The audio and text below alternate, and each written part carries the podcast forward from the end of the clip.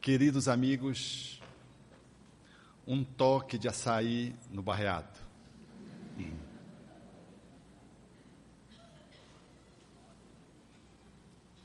Cento e dezenove mil cento e quarenta era o número posto em mais um prisioneiro de guerra. Era bem um jovem que militava no âmbito da medicina, experimentando em Viena uma prática vocacionada para o atendimento público e que entretecia no seu idealismo de jovem, de adulto jovem, a possibilidade da construção de um homem mais saudável, não só fisicamente, mas psiquicamente.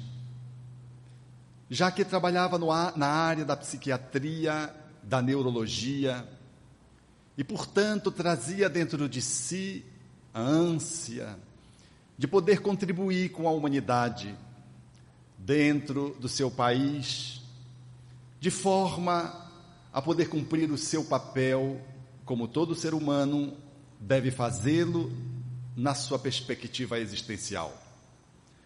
Foi isto que se estabeleceu na década de 40, quando Viktor Frankl, num vagão, depois de viajar alguns dias, sem a possibilidade sequer de poder sentar-se e, portanto, muito menos deitar-se, experimentando a fome, a sede, deveria desembarcar no campo de concentração de Auschwitz.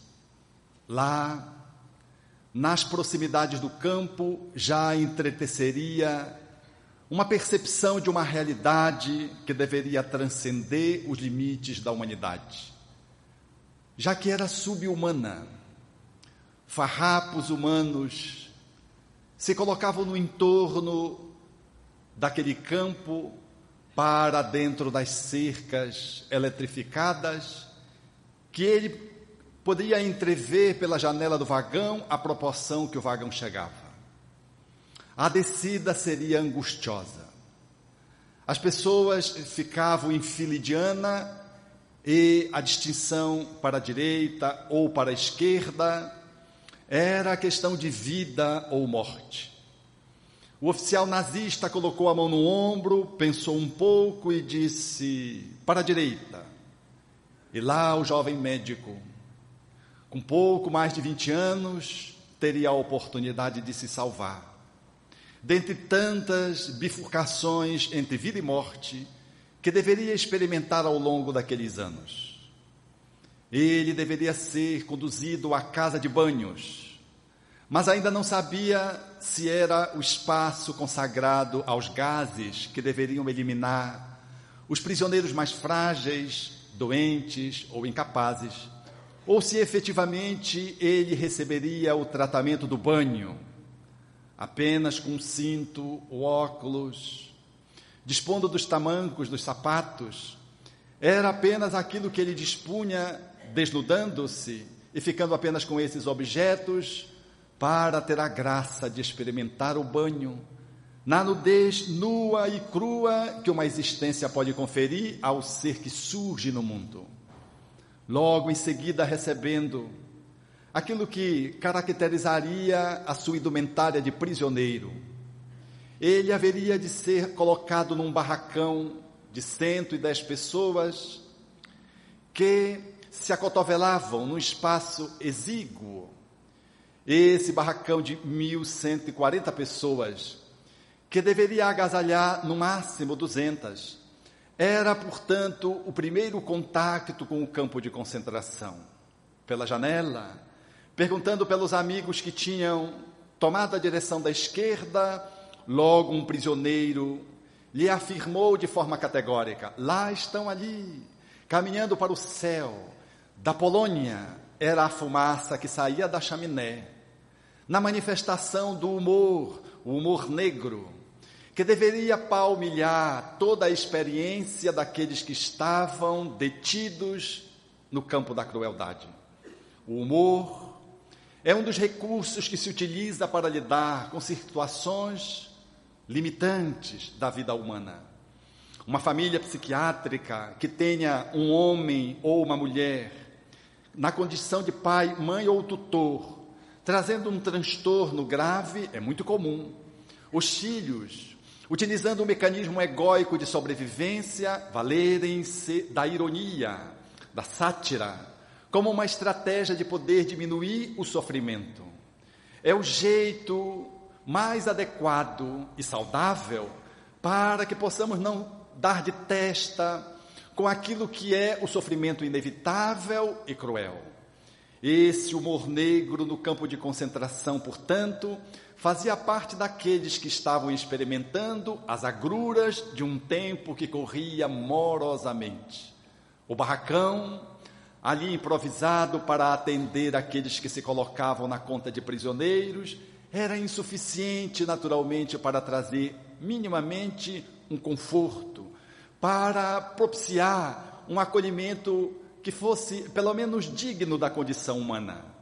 Desde a cama, que detinha o espaço de aproximadamente dois metros por dois metros e meio, ali ficavam nove pessoas sobre um tablado, não podendo trazer nada para a cabeça, salvo os próprios braços, ou às vezes as botas, os tamancos, sujo de lama, contrariando o código de regra de funcionamento de dentro de um barraco, colocava-se às escondidas para apoiar a cabeça. Nove pessoas numa cama de dois metros e 50 centímetros aproximadamente de largura. Era insuficiente, portanto, para que as pessoas pudessem se acomodar confortavelmente. Tinha que se ficar meio de lado, meio de costas, e assim as pessoas iam encontrando um ponto comum. Mas o cansaço do dia era tão exaustivo que a pessoa roncava no ouvido uma da outra e nada tirava-lhe do sono profundo. Era a exaustão, às vezes, como aconteceu por mais de uma vez, o médico Viktor Frankl percebeu que um das pessoas que estavam dormindo na cama estava experimentando um pesadelo. E ele então foi acordar, e quando ele ia acordar, ele deteve-se. Porque qualquer pesadelo que se pudesse ter naquele momento era sempre menos doloroso do que despertar. Porque despertar era encontrar uma realidade infinitamente mais cruel do que qualquer tipo de sono confuso, doloroso, que se consagre como pesadelo. Ao se deter, ele percebeu o estado de crueldade que experimentavam ali. Ele, sendo uma pessoa refinada, com um biótipo que não era de um atleta, haveria de fazer o enfrentamento daquilo que representaria o desafio de viver. O aconselhamento desde o início era para manter uma postura e compostura adequada. Procurar fazer as barbas, mesmo que fosse com um caco de vidro, porque qualquer sinal de decrepitude, de adoecimento, de fragilidade, poderia fazer com que a pessoa fosse encaminhada às câmaras de gás. Portanto, lá estava Viktor Frankl, aprisionado junto com os seus familiares, mas colocado isoladamente naquele campo, sem saber para onde tinham ido aqueles que eram seu pai, sua mãe, seu irmão, sua irmã e a sua grande esposa e amada. Logo que o tempo começou a correr, ele deu-se conta que num dia um violino tocava trazendo uma melodia extremamente nostálgica. Era um tango com uma tristeza incomparável. Os acordes eram arrancados, trazendo uma melancolia infinda. Ele deixa-se invadir por aquelas notas entra num pranto copioso, dando-se conta que naquele dia a sua esposa, aprisionada em um campo ali pelas redondezas, completava o seu vigésimo quarto ano de vida. E quanto e o quão ele a amava. O tempo foi correndo. Naturalmente, as dificuldades foram se avolumando. À medida que o tempo passava, A estrutura física era desafiada a manter-se de pé, porque qualquer homem no campo de concentração, mais feio era do que um espantalho que ganharia a elegância se colocado a um prisioneiro do campo de concentração, já que eram peles sobre os ossos e farrapos com os quais eles se vestiam. Às vezes, uma camisa era usada por um ano inteiro, ficando alguns dias sem ser banhada, notadamente nos dias de frio em que a água congelava nos canos. A ração alimentar era precária, em média 30 gramas de pão e uma sopa rala de aproximadamente um litro por pessoa completava a ração diária. Era impossível sobreviver com aquela condição. Mas o ser humano é de um potencial de adaptação incrível. Diante de situações hostis, a capacidade de superação é infinda. Dizia, do ponto de vista médico, que era intrigante ver pessoas com mais de um ano sem levar uma escova de dente à boca e, no entanto, sem apresentar nenhuma cárie, nenhuma gengivite. Era curioso ver as pessoas andando no frio, trazendo os pés edemaciados em função da pouca proteína e aqueles ferimentos aqui e acolá que surgiam em função da queimadura da neve não resultarem em consequências inflamatórias graves. Ele mesmo se perguntava como um ser humano poderia viver com tão poucas calorias. Como é que ele poderia fazer um enfrentamento de uma marcha, por exemplo, de seis quilômetros, que ele fazia do campo aonde ele estava, a partir do barracão, a uma localidade mais distante, para fazer escavações a fim de se fincar os trilhos para promover a comunicação mediante o transporte ferroviário. Assim ele estava, fazer aquela caminhada depois da sirene despertá-lo cinco horas da manhã era profundamente intrigante e sobre-humano. Havia um prazer que ele se permitia para se sentir motivado para levantar. Era um pedaço de pão. Dos 300 gramas, ele guardava sempre um pedaço. Havia duas correntes entre os prisioneiros: aqueles que comiam tudo e aqueles que reservavam um pedaço para comer mais tarde.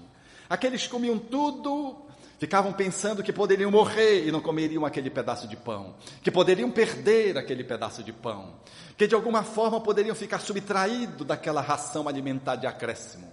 E aqueles que, como Victor Frankl, separavam uma, um pequeno, uma pequena expressão do pão dentro do bolso, fazia de uma forma tal para se permitir um prazer a mais. E ele, na sua percepção, ao acordar, tinha que fazer o enfrentamento de um dia difícil, e aquele pão, aquele pequeno pedaço de pão, era o prazer de degustá-lo, para ir para o campo de trabalho sem qualquer outro alimento a não ser aquela migalha.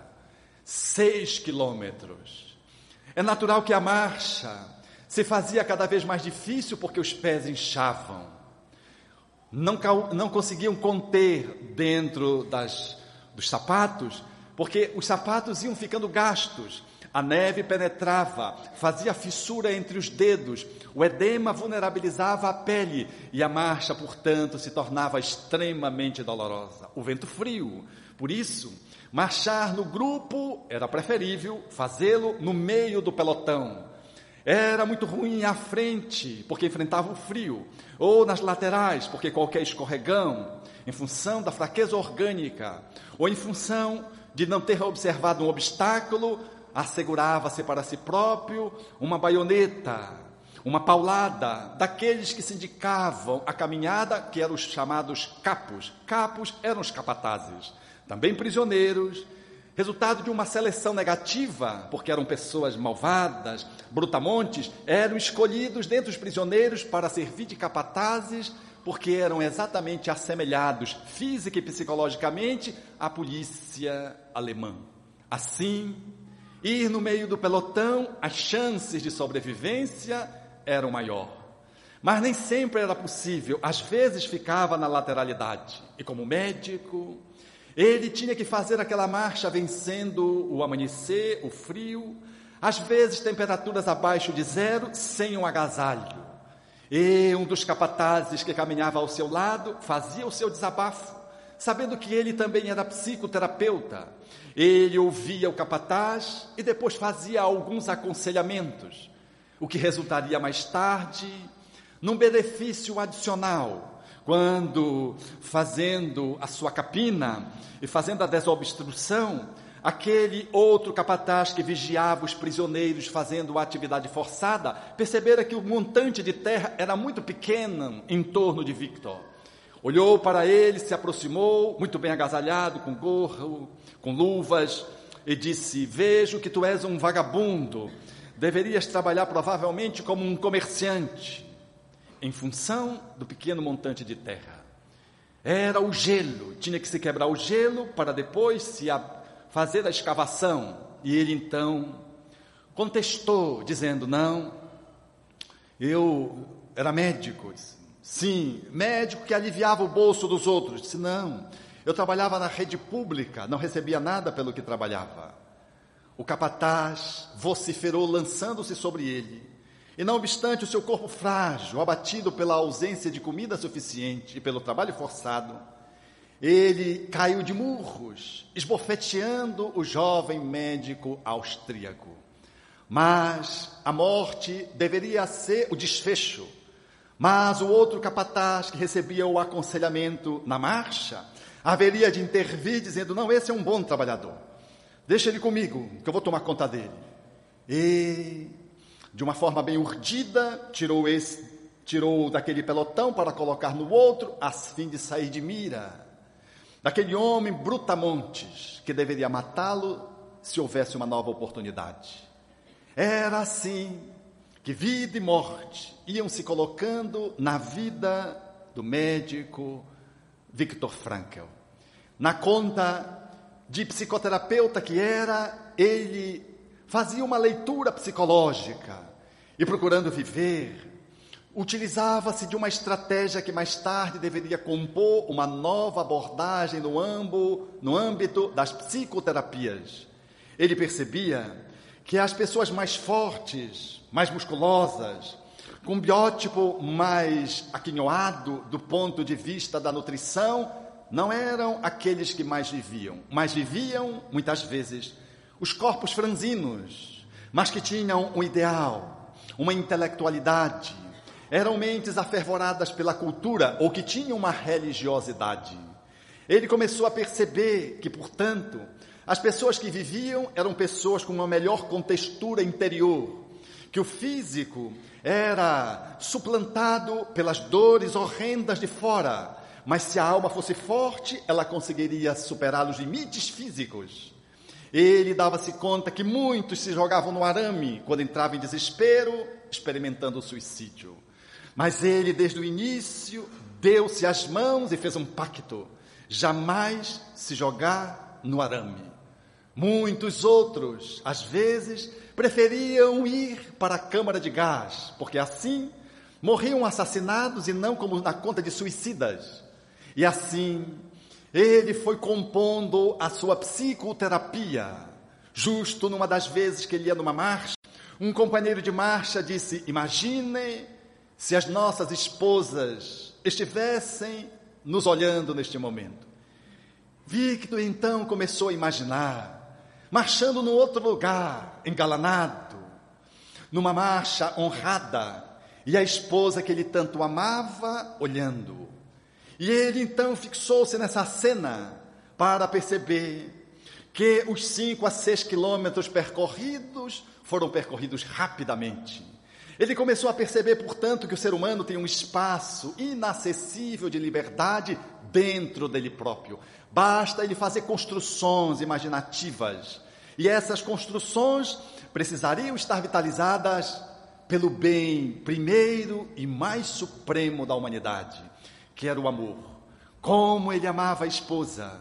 Ficava pensando nos seus relacionamentos, no seu relacionamento, fazendo uma revisão da sua convivência e vinha à sua mente o passado lhe sustentando através do amor para que ele pudesse ter energia de continuar sobrevivendo. E assim eram os, os momentos de colóquios familiares.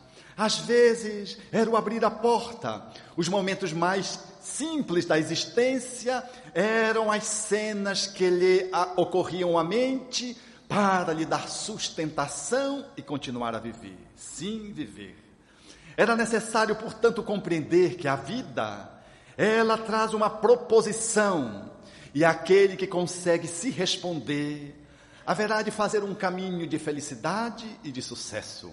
Porque dizia Victor, quando chegava às proximidades do Natal, as pessoas mais morriam. Porque o Natal chegava, a guerra não acabava e elas se infectavam, adoeciam, entravam em processo depressivo, baixava a imunidade e elas faleciam em grande número, tal como outro médico lhe dissera. O fim do ano é o ano, é o momento, o período do tempo em que as pessoas mais morrem, porque aquilo que projetaram para si não se conclui. Logo, Victor propôs a seguinte questão: o que a vida quer de mim e o que eu quero da vida? São duas perguntas diferenciadas. Ele percebia que as pessoas que construíam as suas vidas a partir dessa pergunta, o que eu quero da vida, elas se desesperançavam quando queriam que a guerra terminasse antes do Natal ou pelo Natal e que isso não acontecia, elas se entregavam. Mas a pergunta que ele aprendeu a se fazer é: o que a vida quer de mim? Dizia ele que a vida é sábia. E quando nós ouvimos a vida e sabemos responder o questionamento de pelo que a vida quer que a gente continue fazendo esse ou aquele caminho, nós encontramos o caminho da felicidade do sucesso, da saúde e do bem-estar, respondendo adequadamente à finalidade da sua existência. Em todos os momentos, ele se perguntava: o que a vida quer de mim? Quando o homem jogava uma pedra nele para que ele fizesse uma, uma escavação mais profunda, tratando como se fosse um animal. Quando ele percebia que as pessoas ficavam insensíveis diante das crueldades que passavam no seu entorno. Quando as pessoas se entregavam ao desespero, ou mesmo quando pessoas que caminhavam para a morte fazia um movimento diferente, tal como uma paciente. Agora, como médico, ele fora chamado para cuidar da enfermaria. E uma paciente na enfermaria começava a dizer: Eu levava uma vida burguesa, mas só aqui pude saber o que é a razão de viver. Vim aprender a viver aqui, na escassez, agora na doença. Ele ficava intrigado porque aquela jovem ela exatamente se respondia às perguntas que a vida fazia. O que a vida quer de mim? E a jovem conseguia dar respostas adequadas, ao ponto de, num dos dias, ela já quase terminal, ela balbuciava algumas palavras através da janela, olhando para um braço de uma castanheira que apresentava um ramo florido. Ele se aproximou e disse: O que você faz? Eu converso com ela, disse a moça. E ela lhe responde para avaliar se ela estava delirando. Ela disse: Responde. O que é que você pergunta? O que é que ela responde? Eu pergunto: E o que é a vida? O que a vida quer de mim? E a castanheira responde: Ela quer que eu vá caminhando até a vida eterna. Ele ficou intrigado de perceber a singular resignação com que aquela jovem se entregava depois de viver uma vida na babesca, na sua cidade, e agora como prisioneira, falava que era feliz dentro de um campo de concentração. Era, portanto, a sua oportunidade de sobreviver. Vivendo a miséria humana, daqueles que experimentavam a escassez de tudo e de todos, ele sempre seguia a voz da consciência. Era a estratégia para poder responder às perguntas da vida. Todas as vezes que surgia uma situação conflituosa e que necessitava uma escolha, ele perguntava para a sua consciência e, de acordo com a resposta, ele seguia. Como, por exemplo, quando ele estava planejando a sua fuga com um amigo, quando iam levar os cadáveres para fora do campo, eram três cadáveres. Ninguém tinha força para levar os cadáveres, ele ainda tinha. Então ele planejou com um amigo o primeiro cadáver, o segundo cadáver, colocando dentro do cadáver os elementos que deveriam servir de subsídios para que eles pudessem fazer as caminhadas nas florestas na direção da liberdade. Foi quando Faltava apenas o último cadáver para ser levado. Ele passa na enfermaria, um amigo lhe olha e disse: Você vai fugir, não é? Ele olhou e disse: Não, por quê? Eu sinto que você vai me abandonar, você vai fugir. Ele disse: Não, não vou. E saiu de leito a leito, examinando os outros pacientes. E quando chegou no último, ele olhou e o amigo lhe contemplava com os olhos desesperançados.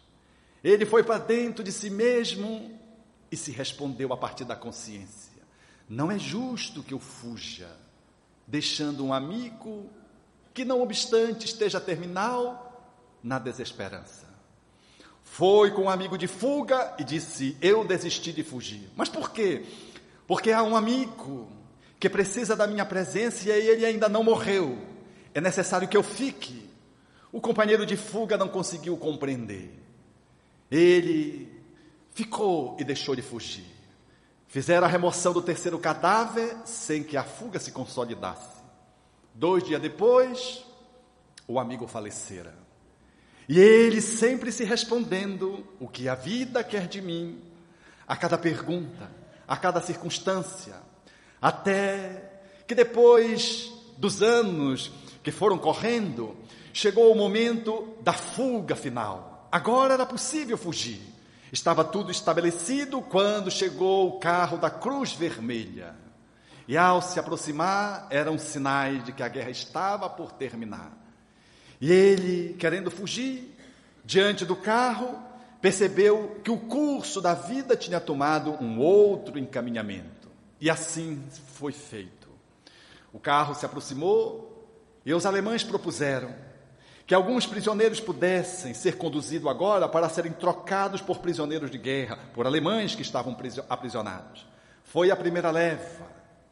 Quando foi a segunda leva, ele deu-se conta que o amigo médico não o incluiu na leva para que ele pudesse então ter a sua vida livre. E o amigo disse: Mas você não ia fugir? Nós íamos fugir antes que o carro da Cruz Vermelha chegasse. Nós queríamos ser trocados. Eu queria também ser trocado com meu amigo. E o médico disse: Eu pensei que vocês quisessem ficar para fugir. E ele então se pergunta: O que a vida quer de mim? Não deixando que eu embarcasse no segundo vagão. No dia posterior, a guerra acabou. E ele pôde, libertado, ver nas fotografias que aqueles dois vagões que levaram pessoas para serem trocadas foram pessoas que foram ser chacinadas pelo ódio dos alemães. Via a fotografia de alguns corpos semicarbonizados e outros tucidados pela crueldade.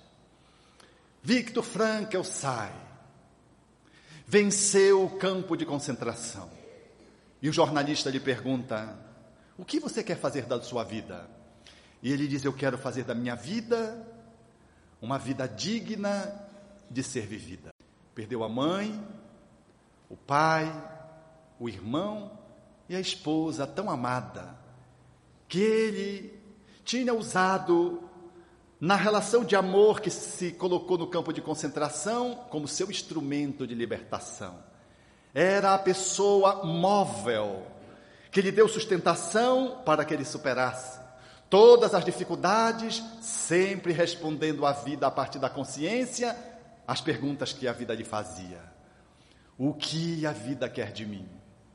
A experiência de Viktor Frankl dá sentido a uma frase do filósofo materialista Nietzsche, quando diz: Quem tem por que viver, pode suportar quase qualquer como. Quem tem por que viver ou para que viver, pode suportar quase qualquer coisa.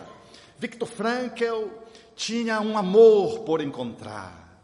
Era a sua amada, que tanto ele desejava poder restabelecer o seu relacionamento de conjugalidade recém-colocado no mundo, na conta de um casal jovem, e agora, fora do campo de concentração, ele haveria de estabelecer uma vida dando sentido.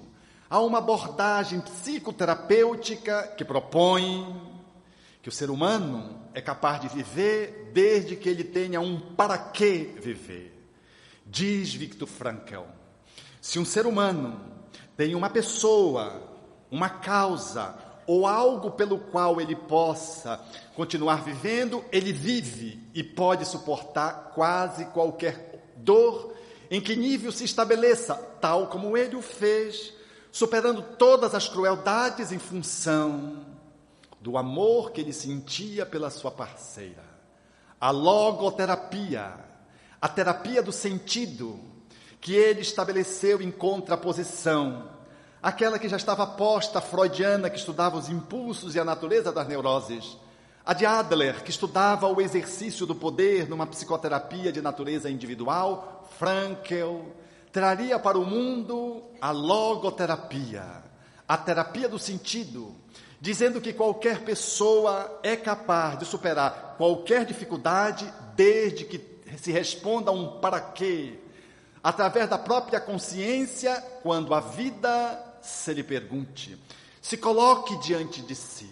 Assim é o ser humano nas suas idiosincrasias, dando, portanto, com os seus conflitos no cotidiano, é chamado a responder algumas perguntas sem o que ele não conseguirá ir à frente. A fala de Viktor Frankl, ela é absol absolutamente coincidente com a perspectiva da filosofia espírita. O Espiritismo traz, numa concepção do conhecimento espírita, dentro da forma como a epistemologia espírita se consagra, resposta fundamentalmente a essas cinco perguntas que todos fazemos quando queremos mudar, contornar conflitos, aprender com as diferenças, superar negatividades e encontrar a sua razão existencial para continuar honrando a sua vida. A ciência espírita responde o quê? A filosofia espírita decorrente da ciência responde os porquês, dando-nos ensejo a avaliarmos que aquele que experimenta a dor, ele a faz em função de razões existenciais que não estão nesta vida, estão noutras. Mas os porquês da filosofia espírita eles não ficam no âmbito filosófico, eles desaguam numa perspectiva comportamental que é o para que o Espiritismo nos coloca a compreensão desse conteúdo filosófico de vida que é a moral espírita, que nos permite, portanto, alocar um conhecimento dando sentido para que a nossa vida tenha sentido. O que a ciência nos coloca? O quem, ela nos amplia.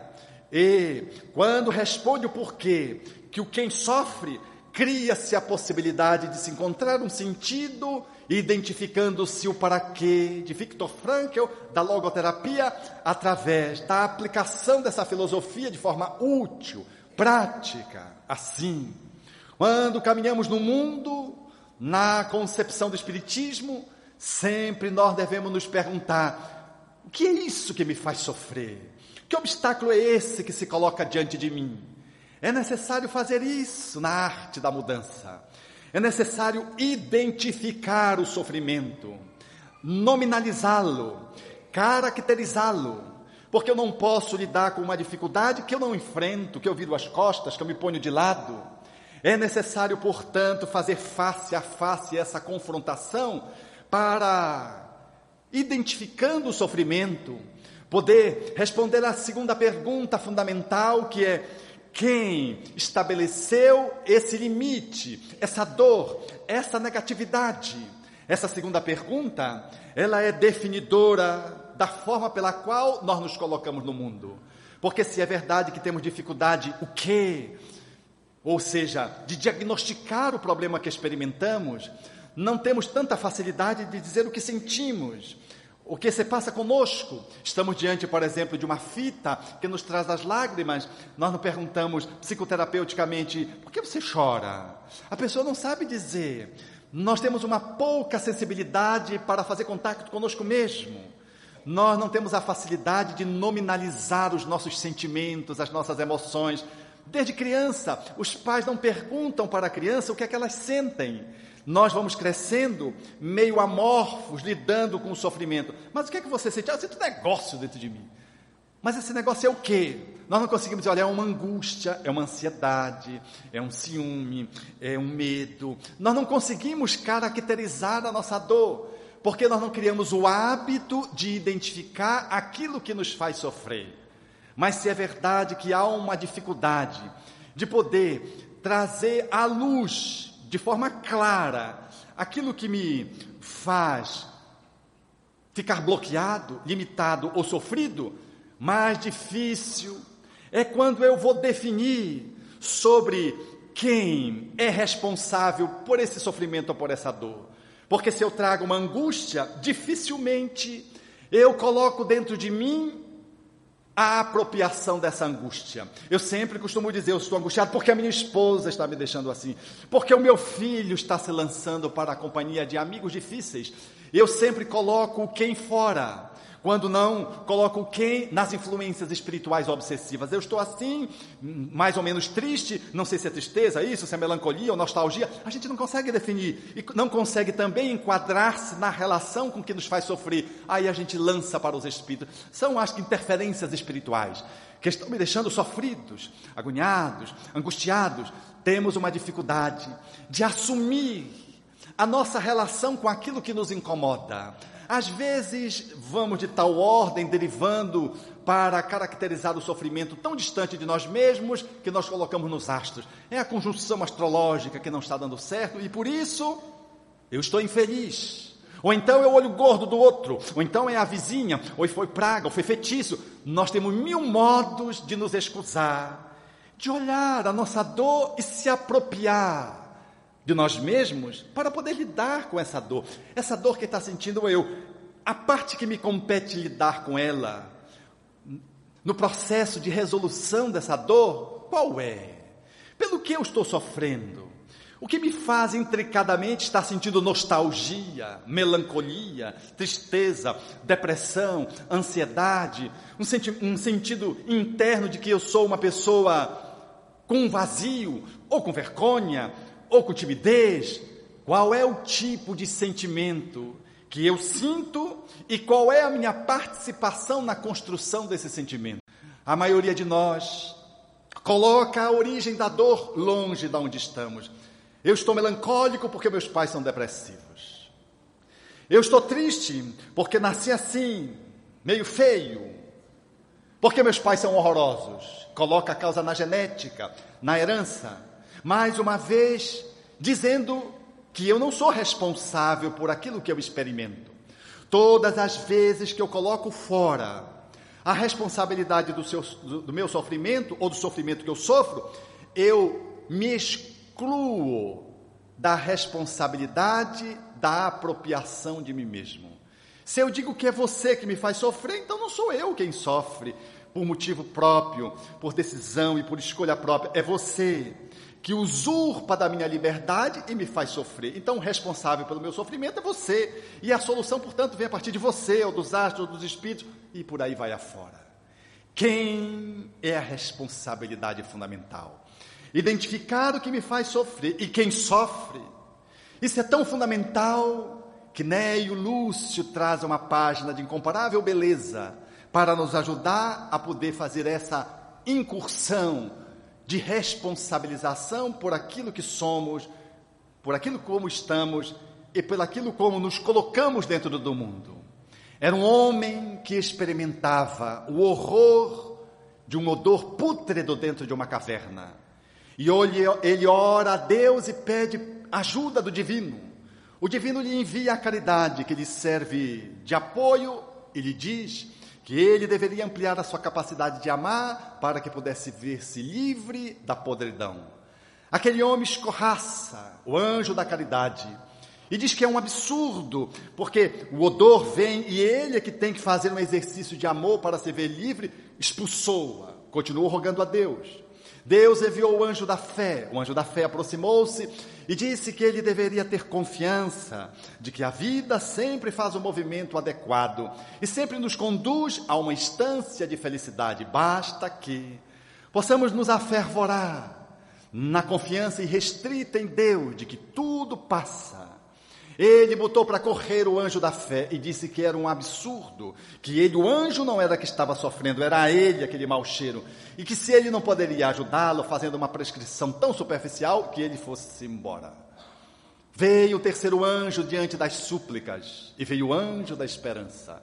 O anjo da esperança apenas lhe disse: Espere que isso vai passar. Mas antes que o anjo repetisse, ele vociferou contra o anjo e botou o anjo para fora da caverna e se revoltou mais uma vez. E bradou contra o divino, dizendo que não era possível que na corte celestial não houvesse ninguém que se apiedasse dele. Deus então decidiu enviar o anjo da verdade. O anjo da verdade se aproximou, estendeu a mão e disse: Você quer se ver livre do seu odor que você está experimentando? Naturalmente. Então me dê a mão. Deu a mão e saiu levando para fora da caverna. Quando surgiu o introito da caverna, a luz se fez plena. Foi se aproximando da luz, e à medida que ele foi se aproximando da luz, aquele homem, conduzido pelo anjo, diante da claridade que se aproximava de forma crescente, bradou num grito extraordinário. Deu-se conta, olhando para si próprio, que o mau cheiro vinha do seu próprio corpo. E depois de um grito, correu para dentro da caverna. O desfecho do espírito é fabuloso. Nós corremos para dentro da caverna quando olhamos a nossa chaca. Lembro-me de um amigo que, fazendo o atendimento de um paciente, a exemplo desta situação, na forma de conto trazida por Neio Lúcio através de Chico Xavier, ele estava com esse paciente que começou a bater um cheiro, um odor meio fecal. E ele, dando-se conta que o amigo estava, o paciente estava depressivo, começou a avaliar de que ele não deveria estar bem. E primeiro, de uma forma bastante sutil, foi olhando os pés para ver se ele não tinha pisado em algum excremento e percebeu que os pés estavam limpos. E depois foi conduzindo para a sala de exame para constatar que o mau cheiro vinha dele e que possivelmente, muito deprimido, ele talvez tivesse se defecado e não tivesse se dado conta. Acompanhando para a sala de exame, era a constatação: o cheiro fez-se mais abundante. Mas à medida que o paciente foi tirando a roupa, ficando com trajes menores, ele percebeu que o paciente não estava sujo e ele ficou muito intrigado com aquilo. Ele, com um conhecimento espiritual, achou e supersticioso e místico, achou que poderia ser uma, alguma interferência espiritual nauseabunda, materializando mau odor. Atendeu o paciente, quando o paciente saiu, ele foi ao banheiro, e quando ele foi ao banheiro, ele deu-se conta que era ele. Que no engano, ele foi soltar um flatus. E à medida em que ele foi operar esse tipo de manejo fisiológico, ele se defecou. E ele não se deu conta que tinha se defecado. E estava achando que era o paciente psiquiátrico depressivo é que trazia o mau cheiro. Quando esse amigo me contou a sua história, eu lembrei de Neio Lúcio e lembrei de todos nós. Que temos mau cheiro, mas sempre acusamos o outro. Sempre temos alguém que é o depositário das causas das nossas dores. E estamos sempre rogando a Deus que nos libere do câncer, da neurose, da psicose, do parente. Quantos de nós queremos romper com aquelas limitações, ainda que muitas vezes estejamos num final de jornada, como uma senhora de 94 anos no atendimento fraterno através do diálogo, chegou com uma amiga e disse: Eu queria que você me ajudasse a me separar. Mas separar de quem? Do meu esposo, eu não aguento mais esse casamento. Disse, mas como assim? Quantos anos a senhora tem? 94. E a senhora quer separar do seu esposo? Sim. A amiga pensou que ela estava tendo alguma confusão mental e disse: Quantos anos tem seu esposo? 97. Aquela atendente disse assim: Alberto, eu tive vontade de dizer para ela: Separe, não, espere só mais um pouquinho. estava tão próximo à desencarnação. Mas a gente acha que alguém nos mandando separar ou a separação resolve o nosso mau odor.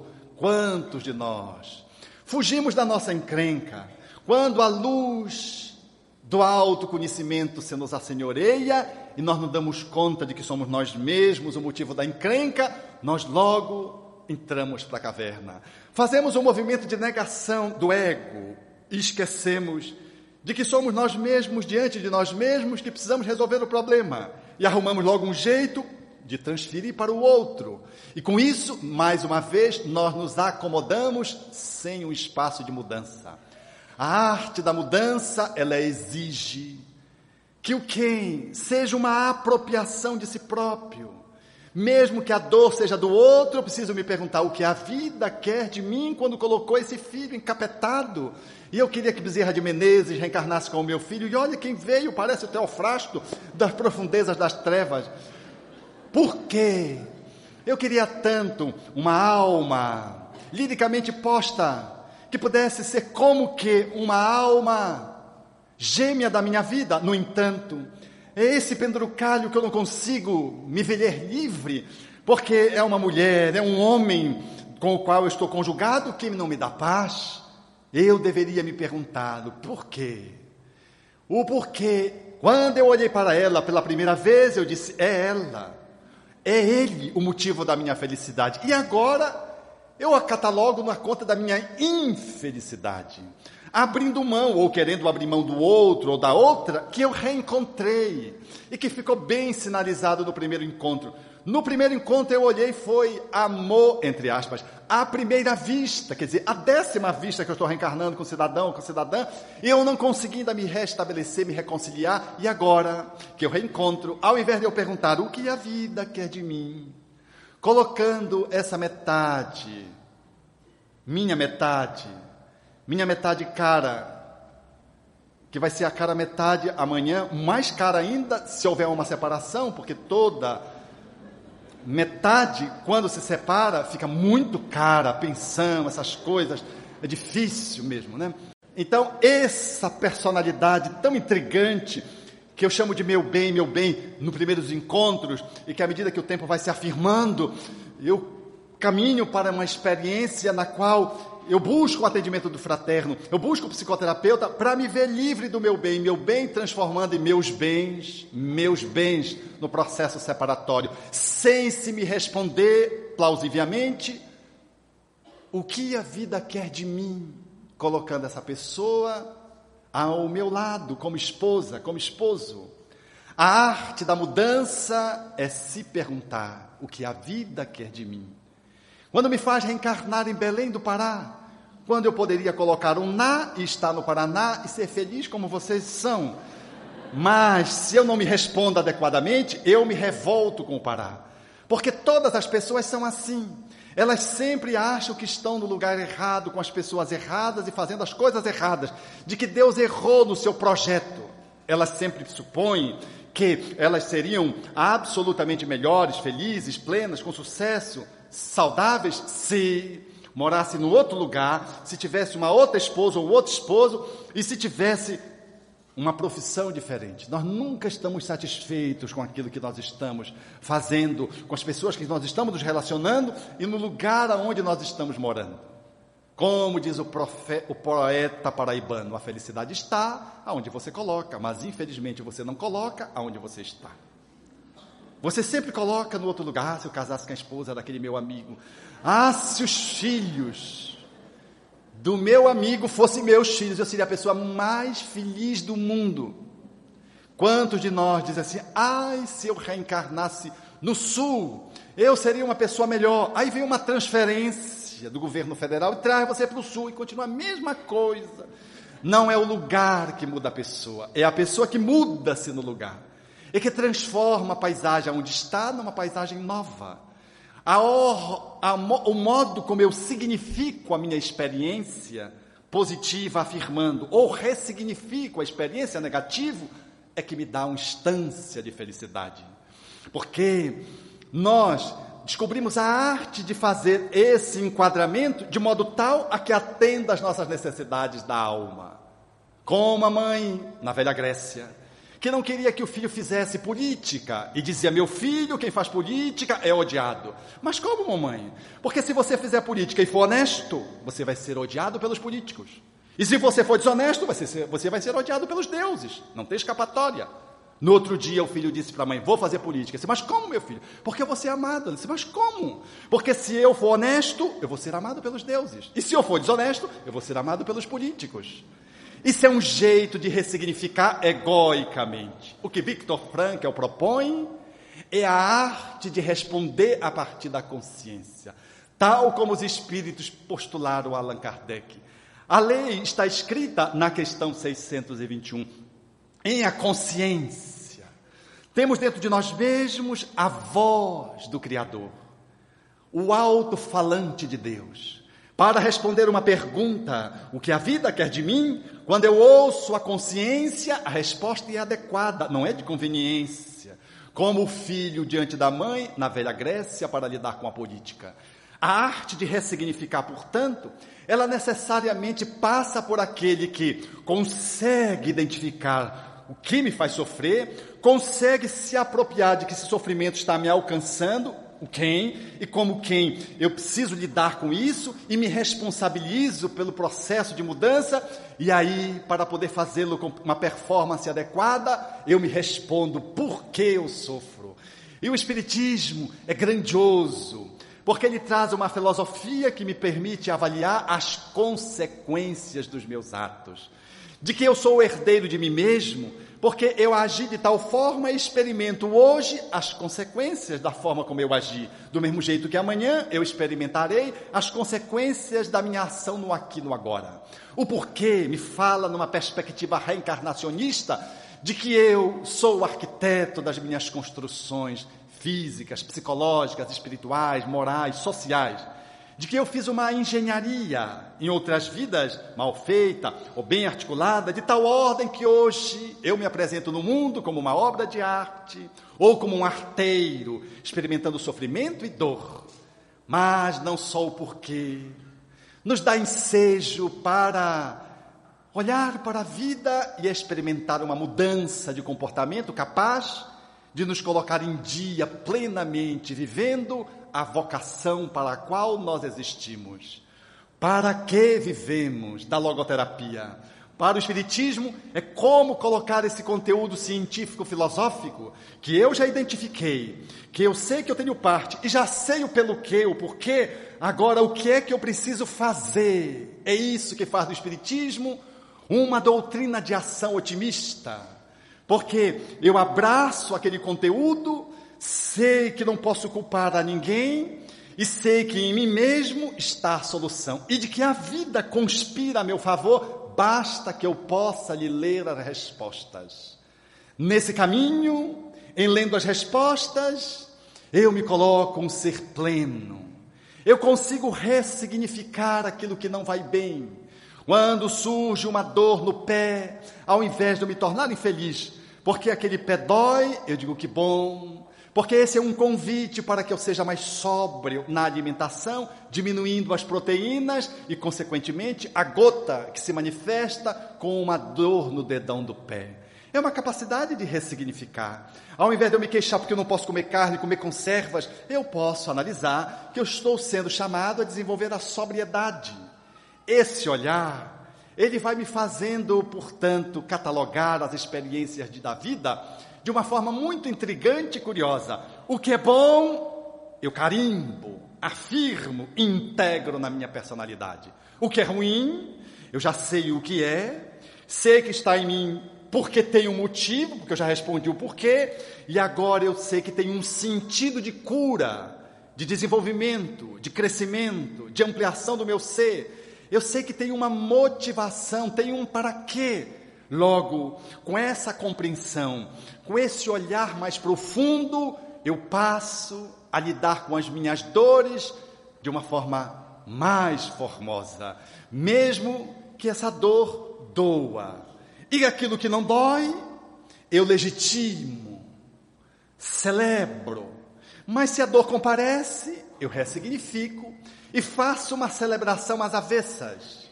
Se eu não disponho da possibilidade de ter o copo cheio, diz o e-mail pela internet de todos aqueles que são os internautas, eu vou me deliciar com um copo que está pela metade e vou glorificar a água que está ali posta. Ou posso simplesmente me fixar no sofrimento, me queixando porque não está cheio. Se você tem um corpo que não é o corpo que você queria ter, glorifique, porque há muitos corpos que estão muito distantes de tudo aquilo que você possui, como a Jéssica norte-americana, que nasceu sem os braços, mas aquela menina com uma têmpera intrigante, recebida pelos pais que lhe ajudaram a ressignificar a ausência dos braços, lhe ensinaram não só a andar, o que era óbvio, mas a nadar.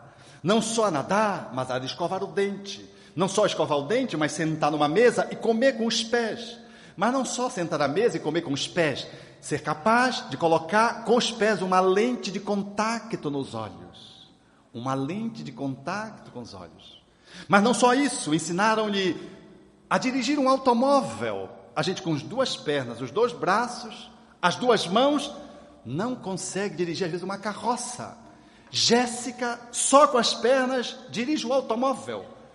Mas não só isso, se sentindo uma pessoa capaz de ressignificar a ausência, como um desafio ao desenvolvimento das suas competências, fizeram com que ela trilhasse a cadeira acadêmica e se formasse em psicóloga, para depois trabalhar como uma consultora organizacional em função da grandiosa capacidade de poder ressignificar a existência, transformando uma limitação em bênção. Porque não suficiente foi que ela pudesse dirigir o automóvel, ela tirou um brevet e estava agora pilotando aviões só com os pés, sem ter os braços. E depois tirar a carta que lhe dava autorização para pilotar um avião, ela começava a contabilizar quantas milhas ela já tinha voado no céu, tocando o céu com as pernas. Meus irmãos, nós temos braços, dedos. Se há um processo de infecção no dedo mínimo, a gente não vai nem trabalhar. Não, estou com um problema no dedo.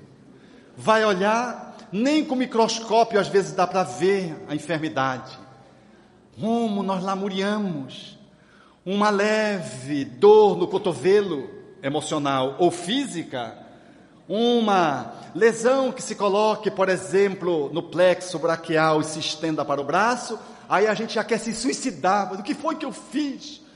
Depois de ter colocado a culpa em todo mundo, acessado o conhecimento espírita e sabendo que a gente sofre o que a gente constrói, mesmo assim a gente esbraveja e está com o braço. Se o braço está doendo e alguém dissesse assim, então pronto, vamos tirar logo esse braço que ele está doendo muito. A pessoa ia se espantar, mas como tirar meu braço? É não é ele o incômodo, não é ele o problema, a gente tira porque não dói mais. E é verdade que não dói, mas não é o braço, é a alma que está doente. E não consegue ressignificar. Quando a comida é pouca, nós reclamamos. Mas uma porção de 350 gramas de pão e uma sopa rala com algumas ervilhas ou casca de batatas ou poucas batatas dentro dela, como uma ração para um dia, era uma glória quando Victor, aproximando-se do cozinheiro, ele metia a concha mais embaixo e vinha algumas ervilhas a mais. Algumas ervilhas a mais. A gente olha para a comida e lamenta. Quantos de nós acordamos na segunda-feira, tem que trabalhar, quando a gente deveria se espreguiçar e dizer: que bom, eu posso me levantar para trabalhar. Porque naquela manhã há muitos que tentam se espreguiçar e não conseguem mover o braço ou a perna, porque fizeram uma hemiplegia em função de um acidente vascular cerebral. Nós não consagramos o bem, as benesses, as graças que nós temos. Temos dois olhos, temos os ouvidos, a maioria de nós temos quatro olhos até. Tem gente que eu estou vendo aqui, tem dois e mais dois óculos. E ainda assim, nós nos queixamos. Nós somos os arquitetos da nossa própria infelicidade, porque somos alheio a quantas bênçãos a reencarnação nos ofereceu. O ato de reencarnar já seria uma glória. Para genufletidos agradecer a Deus a possibilidade de ter renascido. Mas se temos dificuldade de lidar com aquilo que está bom, imagine com aquilo que vai alcançando-nos as entranhas e nos desafiando. Como a Ritinha, uma mulher de cento e poucos anos, 102, 103, ainda da época da escravidão, que nós visitávamos ali no espaço dedicado ao asilamento dos rancenianos graves, na periferia de Belém do Pará. Ritinha, os seus olhos eram duas poças de sangue. As suas mãos, carcomidas pela ranceníase, permitiam apenas um movimento de preensão, que nos últimos dias de sua, da sua vida, mesmo esse movimento tinha sido perdido, que é com que ela pegava a colher e levava à boca. O maxilar superior estava todo destruído pela ranceníase. Quando falava, o lábio superior dançava como se fosse uma cortina ao vento. Ritinha não tinha mais as pernas. Era alguém que desencarnava aos pedaços. No centro de uma cama, um toco de gente. Mas no pavilhão era o quarto mais visitado. Ganhava o salário mínimo como aposentadoria e tirava um percentual desse salário para as pessoas que precisavam mais do que ela. E tinha, quando ali, posta, as pessoas que iam visitar os pavilhões ficavam em torno dela. Ela sorria e fazia daqueles encontros encontros perfumados. Era difícil sair do quarto da Ritinha, porque ela era o protótipo da esperança e da alegria para aqueles que lhe pediam os conselhos. Todas as vezes que visitava a Ritinha, sempre me impressionava, porque era muito difícil chegar na Ritinha. Porque um cordão variado de pessoas encamadas até a sua cama estavam ali para receber daquela luz que brilhava naquele corpo que se decompunha e que expressava a amorosidade sem fins, era sem sombra de dúvida. Em torno da ritinha que as mariposas pousavam para beber daquele corpo disforme a alma que brilhava ali dentro. Num dia eu tive a oportunidade de fazer um contato mais solitário e ela disse que não tinha dormido, com dores nos ombros, dores no cotovelo. E eu tentando ser solidário, procurando me colocar de uma forma mais compassiva, comecei a lamentar, disse, mas puxa, Ritinha, que pena que você não conseguiu dormir a noite direito, essas dores, puxa, já não basta tanto sofrimento. Ela sorriu e disse, que é isso, meu filho? Eu não estou reclamando. Ao contrário, essas dores me fizeram ficar acordada à noite. E como eu sabia que hoje era domingo, eu passei a noite orando por vocês. Era uma alma dessa contextura. Era difícil ficar ao lado da, da Ritinha sem se emocionar, porque ela era uma alma inflamada de amor que sempre ressignificava tudo quanto você quisesse colocar como sofrimento diante dela. Quando se lhe perguntava se ela, ela era feliz, e ela dizia: Por que não, meu filho? E começava a falar. Emergente da escravidão, ali finalizando uma existência heroicamente ritinha, era o protótipo daquele que abraça o Espiritismo e consegue fazer da sua vida uma vida, como de Viktor Frankl, digna de ser vivida. A arte de ressignificar é a capacidade que tem a ostra, que recebe as agressões e com vai compondo a pérola. É a forma que ela responde à agressão. A alma, quando ela se dá conta, na linguagem kardeciana, de que ela precisa se aprimorar no campo do embelezamento espiritual e poder ocupar o seu espaço de finalismo existencial conectado com o bem-estar e harmonia, ela aprende a lidar com o sofrimento, recebendo esse sofrimento como uma forma de limar as arestas, de poder fazer com a dor um pedestal, na qual a dor funciona como buril e a alma, exemplo do diamante, vai sendo lapidada para alcançar-se o pedestal da beleza e ser colocada no mundo, cumprindo a sua finalidade. O Espiritismo nos propõe isso quando o Espírito Fenelon faz-nos a resposta para a quinta pergunta, depois do que, do quem, do porquê e do para quê, A pergunta Allan Kardec faz aos espíritos: mas como eu posso fazer para superar o ego que faz de nós refém do sofrimento?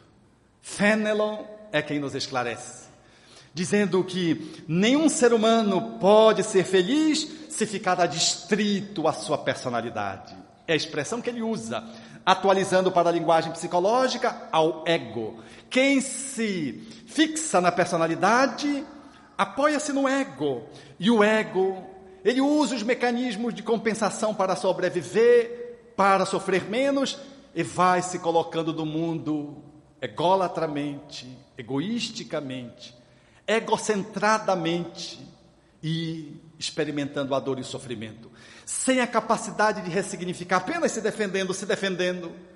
Propõe Fenelon de que é necessário ir além do ego. Não dar ao ego, a personalidade, a importância que ela tem, ou reduzir essa importância ao nível apenas do necessário. Propõe, portanto, que façamos um mergulho para nossas entranhas, mergulhando na estrutura que somos, na linguagem de Frankel, a consciência, na linguagem espírita, o espírito, que é claridade, que é centelha, na linguagem do o Atma, na linguagem de Jesus, o Cristo interno, o Deus com D minúscula, na linguagem budista, a expressão interna que se nos revela, caracterizando o nosso processo de iluminação, traduz esse encontro que está além do Maya com a nossa essência fundamental. Essa conexão, portanto, com o Buda que dorme, com o Cristo que está velado, com o Atma que está encarcerado pelo ego, é que o Espiritismo nos convoca na atualidade para que a arte da mudança seja a capacidade do espírito em vitalizando-nos egoicamente, estruturando nosso ego, nós sejamos capazes de glorificar o bem, os momentos positivos, integrando a nossa personalidade e as situações negativas, nós temos a capacidade de ressignificá-las, respondendo o que a vida quer de mim, dando-me esta doença ofertando-me essa dor, esta convivência, esse país, este corpo, o que a vida quer de mim. Quando me traz, entre aspas, a má sorte, um acidente, um incidente, que me rouba da existência a pessoa que eu mais amo, a esposa, um pai, a mãe, ou a família inteira num acidente de carro. O que a vida quer de mim.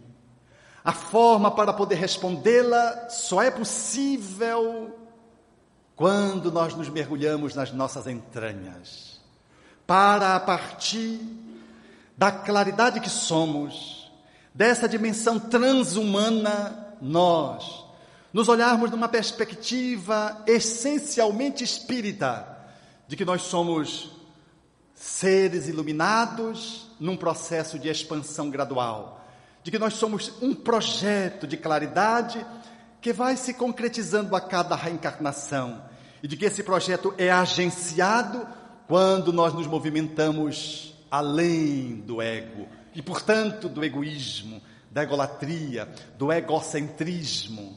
Quando nós fazemos isso, nós mergulhamos na essência da amorosidade. Nós mergulhamos na essência da justiça. Nós fazemos conexão com o perdão nós extraímos o sabor da renúncia, descobrimos o quanto é doce a indulgência, fazemos conexão com a nossa capacidade de ser paciente e descobrimos por que temos a ciência da paz. Damos-nos conta de uma força que é capaz de sobreviver a campos de concentrações simbólicos em que podemos experimentar ocasionalmente no nosso trajeto reencarnatório.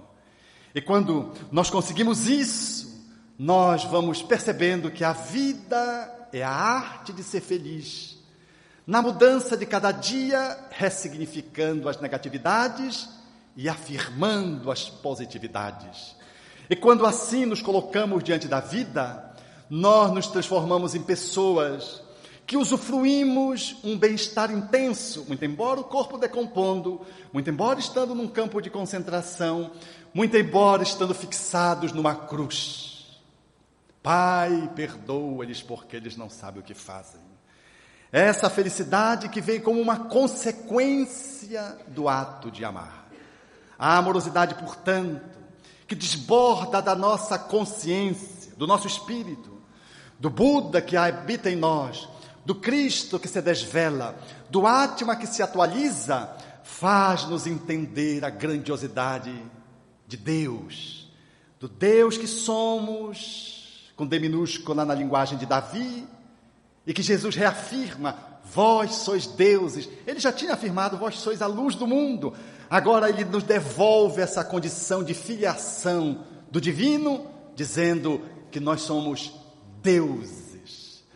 E ao saber que somos deuses, nada se nos opõe para que a felicidade se concretize. Nem a morte seremos capazes de, pela uma janela, conversar com um ramo de flores, com o pé de um ipê, com uma árvore e fazermos um diálogo silencioso com a divindade, que simbolicamente está expressa através da natureza pela qual a divindade se revela nem a morte é capaz de deter a nossa vitória sobre nós mesmos. Nada é capaz de nos fazer infelizes. Porque nós nos apropriamos de nós mesmos respondendo o como e atualizamos-nos no mundo assumindo essa posição de sermos cristãos modernos, deuses. E aí não faz mais sentido. A pergunta do poeta quando indaga acerca da divindade, perguntando quem foi que fez o sol, tão vivificador, e sua luz tão brilhante, cheia de fulgor, os trilhões de estrelas que cintilam nos céus e as nuvens vaporosas como densos véus, a mecânica celeste, o arcano profundo da eterna ciência que equilibra os mundos, os micro-organismos em desenvolvimentos, e os orbes gigantescos em deperecimento.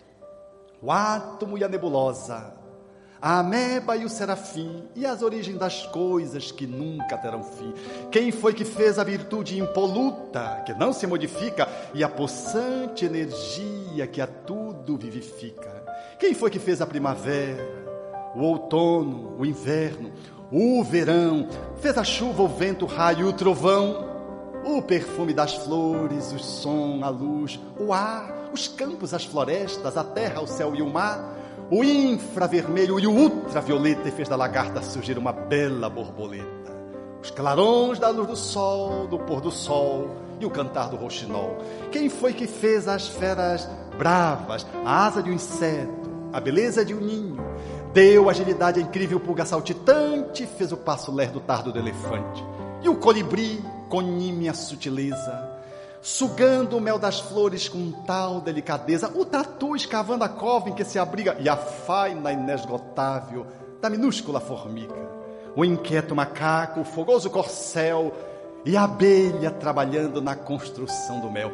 Quem foi que fez a ostra, o golfinho, o tubarão, a baleia e fez a engenhosa aranha tecendo a sua teia? E o instinto de conservação, como bússola infalível de orientação, guiando com acertos irracionais sem nunca transgredirem as regras naturais. As maravilhas do reino mineral, o leito onde repousa o reino vegetal, os prodígios da animalidade e um elo mais acima, nossa humanidade e tantos outros reinos que nós desconhecemos sistemas de mundo que nós nem nos apercebemos, os gênios tutelares, arqueangelicais, imerso nos segredos dos planos siderais. Que maravilha é esta que eu não posso descrever com todo o dramatismo que eu pudesse ter. Artista ímpar e inimitável, sublime e ilimitado. Me ponho de joelhos e contemplo abismado e pergunto a mim mesmo com estupefação: quem criou tudo isso com tanta perfeição? Quem dá sem perder nada e paga sem dever e a tudo movimenta sem nunca se mover, formando e transformando, criando e agindo, governando e dirigindo. Quem tem tanto poder? Pergunto a outras vozes. Quem me podeis dizer? Eu vos peço, queridos irmãos meus. E as vozes me respondem: Foi Deus, foi Deus, foi Deus, foi Deus.